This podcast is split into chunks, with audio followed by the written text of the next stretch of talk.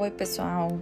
Hoje o episódio vai ser um pouquinho sobre dicas para redação científica baseada no livro de Gilson Volpato, quarta edição. Há um capítulo no livro dele, da página 249, que fala um pouco sobre as questões da introdução. Primeiro ponto: a redação deve ser clara e curta, indo diretamente ao ponto, objetivo ou conclusão do estudo. Não interessa a quem ler, ler muitas histórias. Ele buscou seu artigo por algo interessante que o título lhe despertou, complementado pelo conteúdo do resumo. Assim, continue na objetividade. Ao invés de gastar palavras com históricos de cada variável estudada, justifique o cerne de seu objetivo, sem dar chance de o leitor não concordar com a validade dele. Então é isso, galera. Começou a escrever a introdução, objetividade. Até porque uma outra fase do trabalho vai ser justamente o desenvolvimento, em que você vai ter como escrever a revisão de literatura, seu referencial teórico, enfim, todo o detalhamento do seu trabalho. Então, nada de muita prolixidade na introdução, até porque as pessoas que leem vê que você está enchendo linguiça, como diz o povo, e pode acabar desistindo do seu trabalho. Continuando aqui a leitura de Gilson. Hoje, a introdução vale mais para o leitor entender o contexto e termos sobre a proposta da pesquisa do que para levar o leitor ao interior do estudo. Muitas revistas de bom nível já mostram ao leitor as figuras e tabelas antes da introdução, dando-lhe a chance de atingi-las diretamente dentro do item Resultados, sem ao menos passar pela introdução ou metodologia. Atualmente, quem lê, lerá um artigo para saber se aceita ou não a sua novidade, podendo começar a lê-lo de qualquer parte do texto. Assim, não faça uma introdução baseada no contexto mais antigo. Caso a revista para onde submeterá seu manuscrito esteja ainda atrasada nesses conceitos, uma opção interessante seria trocar de revista, ou seja, dar prioridade à objetividade quando se trata da introdução.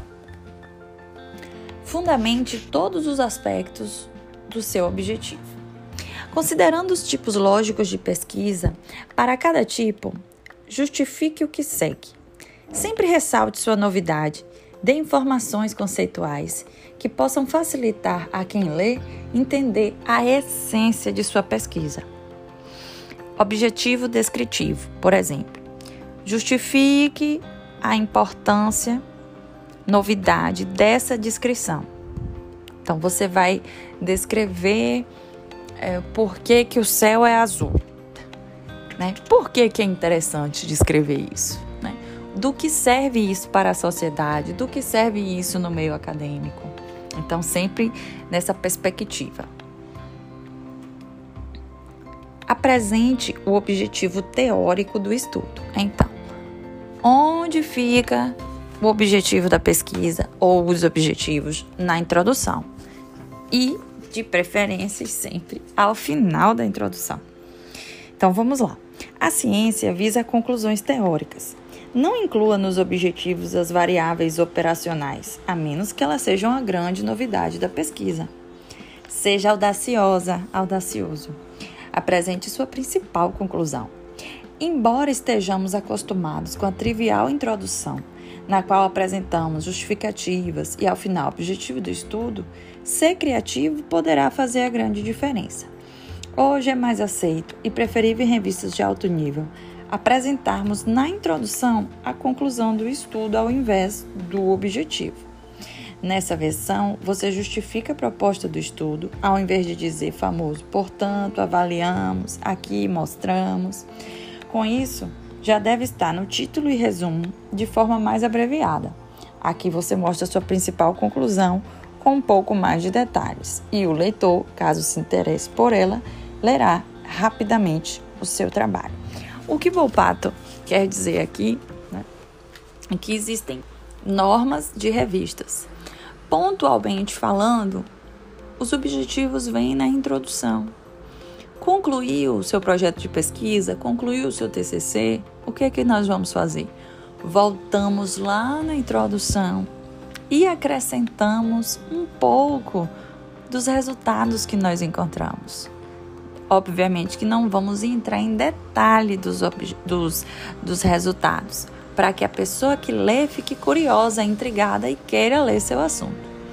Mas vamos voltar à introdução e relatar brevemente o que a pessoa que lê deverá encontrar lá nos resultados e pesquisa final. Um abraço, até o próximo episódio.